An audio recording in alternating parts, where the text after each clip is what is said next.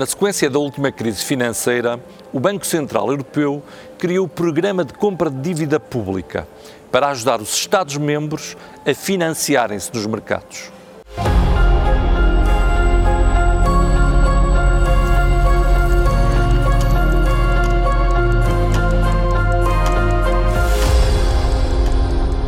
Depois da crise de 2008, muitos Estados-membros viram os juros da sua dívida pública disparar. Por isso, para garantir que os Estados-membros se financiem nos mercados, o Banco Central Europeu criou o Programa de Compra da Dívida Pública em março de 2015. O Banco Central Europeu não compra títulos de dívida diretamente aos Estados-membros, mas sim aos investidores iniciais, como por exemplo os bancos e os investidores privados.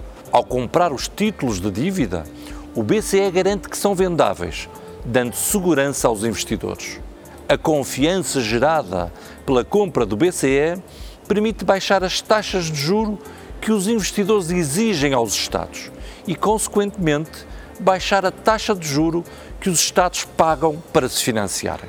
Até junho deste ano, o Banco Central Europeu já comprou mais de 2 bilhões de euros de dívida pública, dos quais 34 mil milhões são da dívida pública portuguesa.